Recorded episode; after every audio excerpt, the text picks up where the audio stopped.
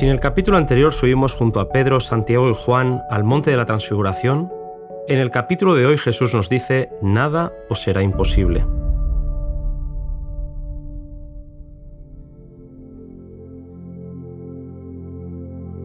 Después de aquella maravillosa experiencia en el monte, a la salida del sol Jesús y sus discípulos descendieron a la llanura. Mientras bajaban, Jesús les había pedido a los tres discípulos que no dijesen nada de la visión hasta que Él resucitase de los muertos. Los discípulos no lograban entender qué quería decir Jesús cuando hablaba de aquella manera, pero no tuvieron tiempo de preguntar nada porque rápidamente una perpleja multitud se acercó a Jesús. Acababan de vivir un episodio que les había ocasionado un amargo chasco y humillación. Mientras esperaban al maestro y a sus tres compañeros, los otros nueve discípulos habían fracasado en su intento por expulsar a un espíritu que había poseído a un joven a quien había dejado mudo. El padre lo había traído esperando que los discípulos se hicieran un despliegue de poder, pero al fracasar se habían hecho objeto de las críticas de los rabinos allí presentes. Cuando vieron a Jesús, el clamor de la gente cesó. Había una luz que infundía reverencia en el Galileo y en sus compañeros. Fijando su mirada en los escribas, preguntó, ¿Qué disputáis con ellos? El silencio embargaba a todo el grupo. Entonces, el padre afligido se abrió paso entre la muchedumbre y cayendo a los pies de Jesús, expresó su angustia y desaliento. Maestro, dijo, te traje mi hijo, que tiene un espíritu mudo, el cual, donde quiera que le toma, le despedaza. Y dije a tus discípulos que le echasen fuera, y no pudieron. Jesús miró en derredor suyo, y lo que vio fue incredulidad en todo corazón. Con tristeza preguntó, ¿Hasta cuándo estaré con vosotros? ¿Hasta cuándo os tengo que sufrir? Con firmeza ordenó al padre que le trajese a su hijo, y cuando el chico le fue traído, el espíritu malo lo arrojó al suelo en convulsiones de agonía. De nuevo el príncipe de la vida se enfrentaba al príncipe de las tinieblas en el campo de batalla. Satanás intentando retener a su víctima bajo su dominio, Jesús dispuesto a libertar a aquel pobre joven. El padre contó la historia de los largos años de sufrimiento, y luego, como si no lo pudiese soportar más, exclamó, Si puedes algo, ayúdanos, teniendo misericordia de nosotros. Hasta el Padre dudaba ahora del poder de Cristo. Jesús respondió, Si puedes creer, al que cree, todo es posible. No faltaba poder a Cristo, pero la curación del Hijo dependía de la fe del Padre.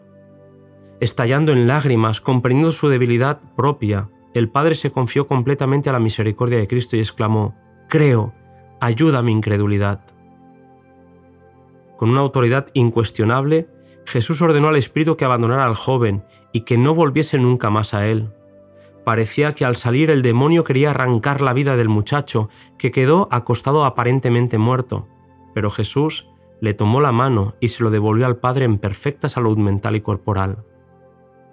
La gente quedó maravillada mientras que los escribas, derrotados y abatidos, se apartaron malhumorados. Es la fe que nos une con el cielo y nos imparte fuerza para luchar con las potestades de las tinieblas. En Cristo, Dios ha provisto medios para subyugar todo rasgo pecaminoso y resistir toda tentación, por fuerte que sea. Pero muchos sienten que les falta la fe y por lo tanto permanecen lejos de Cristo. Confíen estas almas desamparadas e indignas en la misericordia de su Salvador compasivo. No se miren a sí mismas, sino a Cristo el que sanó al enfermo y echó los demonios cuando estaba entre los hombres, es hoy el mismo Redentor poderoso. La fe viene por la palabra de Dios. Arrojémonos a sus pies clamando, Creo, ayuda mi incredulidad. Nunca pereceremos mientras hagamos esto, nunca. En poco tiempo, los discípulos habían presenciado la gloria de Jesús a la imagen de Dios y la degradación humana a imagen de Satanás el que había estado en intimidad con el Padre, se había inclinado para levantar a la víctima del diablo. He aquí la misión de Jesús, salvar a los perdidos. Pero también representa la misión de los discípulos. La vida de los siervos de Cristo no ha de pasarse solo en la cumbre de la montaña con Jesús, en horas de iluminación espiritual. Tienen trabajo que hacer en la llanura. Las almas que Satanás ha esclavizado están esperando la palabra de fe y oración que las liberte. Cuando quedaron solos, los nueve le preguntaron al maestro por qué ellos no habían podido hacer el milagro.